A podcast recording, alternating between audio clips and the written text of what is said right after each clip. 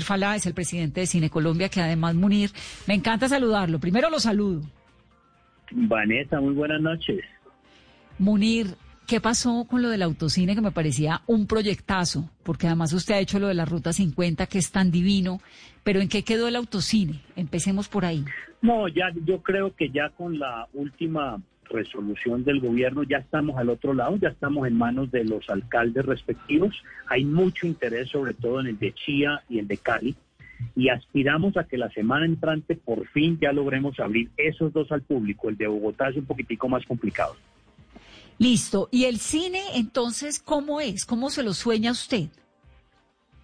No, el cine todavía se demora un poquito, Vanessa, porque yo creo que con la resolución que salió esta semana de que se podían reabrir los cines, eh, no es tan sencillo. La resolución, digamos, no tuvo en cuenta desafortunadamente el conocimiento de la industria, ni, ni cómo funciona, digamos, la industria del cine. Para darle, para, darle una idea, Vanessa, eh, cuando pusieron el 50% del aforo permitido, pero dijeron en qué forma teníamos que utilizar las sillas.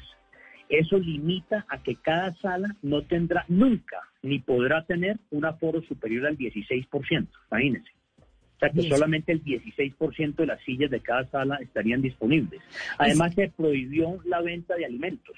Entonces la crispeta no, pero uno la puede llevar o tampoco. No, no, no, no, no se puede entrar ni se puede comer, digamos, en las salas de cine como está la resolución.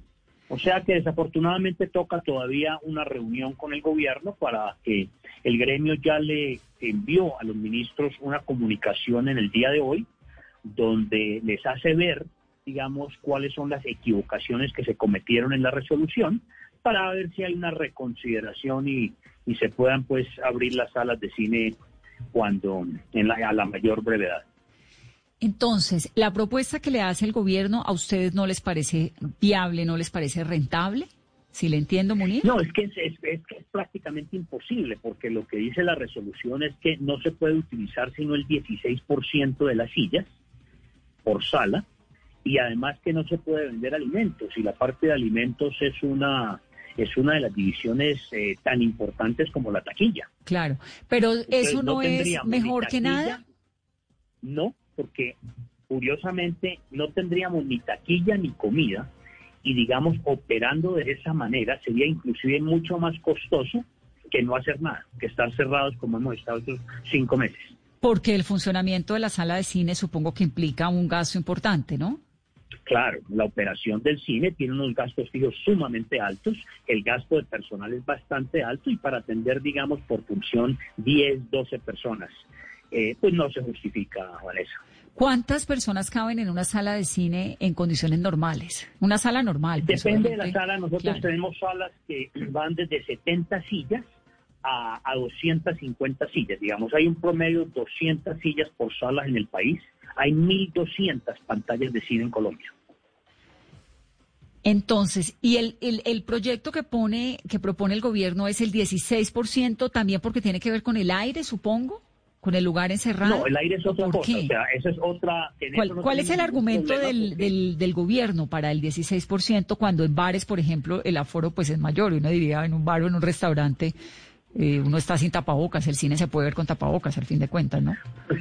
claro, pues a ver, inclusive le voy a responder de esta manera. Sería mucho más eficiente, permitiría más gente si nos dicen que tiene que tiene que existir dos metros de distancia entre cada una de las personas que estén sentadas en la sala. ¿Cómo eso sería cuántas sillas en la mitad? ¿Que eso sería que dos sillas de por medio? No, tenemos, nosotros habíamos eh, hecho una planeación estimando dos metros de distancia de cada persona y nos daba más o menos un 32, 33 eh, por ciento de aforo. Pero con, la, con lo que reglamentó la resolución de una fila, digamos, de por medio vacía y dos, dos sillas laterales, pues da una ocupación del 16%, con lo cual es, imposible, obviamente, abrir una sala de cine así. Entonces es una persona, dos asientos vacíos al lado, otra persona y la, y la fila de atrás vacía y luego las otras personas. Pero sabe y la de adelante también vacía. Y la de adelante también. ¿Sabe que me sorprende una cosa, Munir? Porque es que realmente uno puede ver cine con tapabocas. Todo el mundo puede tener tapabocas. No, claro, es que esa es, esa es otra cosa que no tuvo en cuenta el gobierno. Si hubiera estudiado los protocolos a nivel mundial, si hubiera, hubiera entendido, digamos, que el estar en una sala de cine es de lo más seguro que hay, no solamente por el tapabocas, sino que si se guarda el distanciamiento, pues lo que más contagia es las partículas, pero la persona en cine no está hablando, está totalmente callada y en su puesto. Entonces no existe, digamos, ese peligro, como sí puede existir en, otro tipo de, de actividades. Listo. Entonces me parece que la noticia de esa entrevista es que a ustedes en los cines no, pues no le juegan, no le van a esa propuesta que ha hecho el gobierno por el momento y van a tratar de entrar en un diálogo que permita pues obviamente un acuerdo para poder abrir las salas eventualmente. Ahora, en el mundo las experiencias, ¿qué sabe usted que se la pasa eh, tratando como de, ver esas experiencias en otros lugares? ¿Cómo va el cine en, Italia, en Francia? Pues digamos, en, Nueva York, por ejemplo. Generales, en términos generales, eh, no muy bien. Le doy un ejemplo muy concreto. La, la tercera compañía más grande del mundo es Cinemark en Estados Unidos hace un mes abrieron cuatro multiplex para hacer un piloto antes de abrir más salas y le estaban entrando 28 a 30 personas por sala día. Imagínense, eso es, eso es una cifra sumamente pequeña. En Ecuador, por ejemplo, para ir a Latinoamérica, que también hicieron un piloto, estaban entrando 10 personas por sala por día. O sea que yo diría que todavía falta un camino largo por recorrer para la industria nuestra. Pues una lástima y ojalá se pueda volver pronto a esa magia del séptimo arte, Munir. Mientras tanto, gracias por llevarlo en la Ruta 50, por apostarle al autocine y por hacer todo para que podamos Ruta 90, para que, no sé por qué le he dicho 50, Ruta 90. Porque pues en la, en la reinvención hay que cambiarle el nombre a todo. Ruta 90 y para que podamos volver pronto a esa máquina de los sueños que es el cine. Un abrazo muy grande. Muchas gracias, Vanessa, y muchas gracias por esta oportunidad.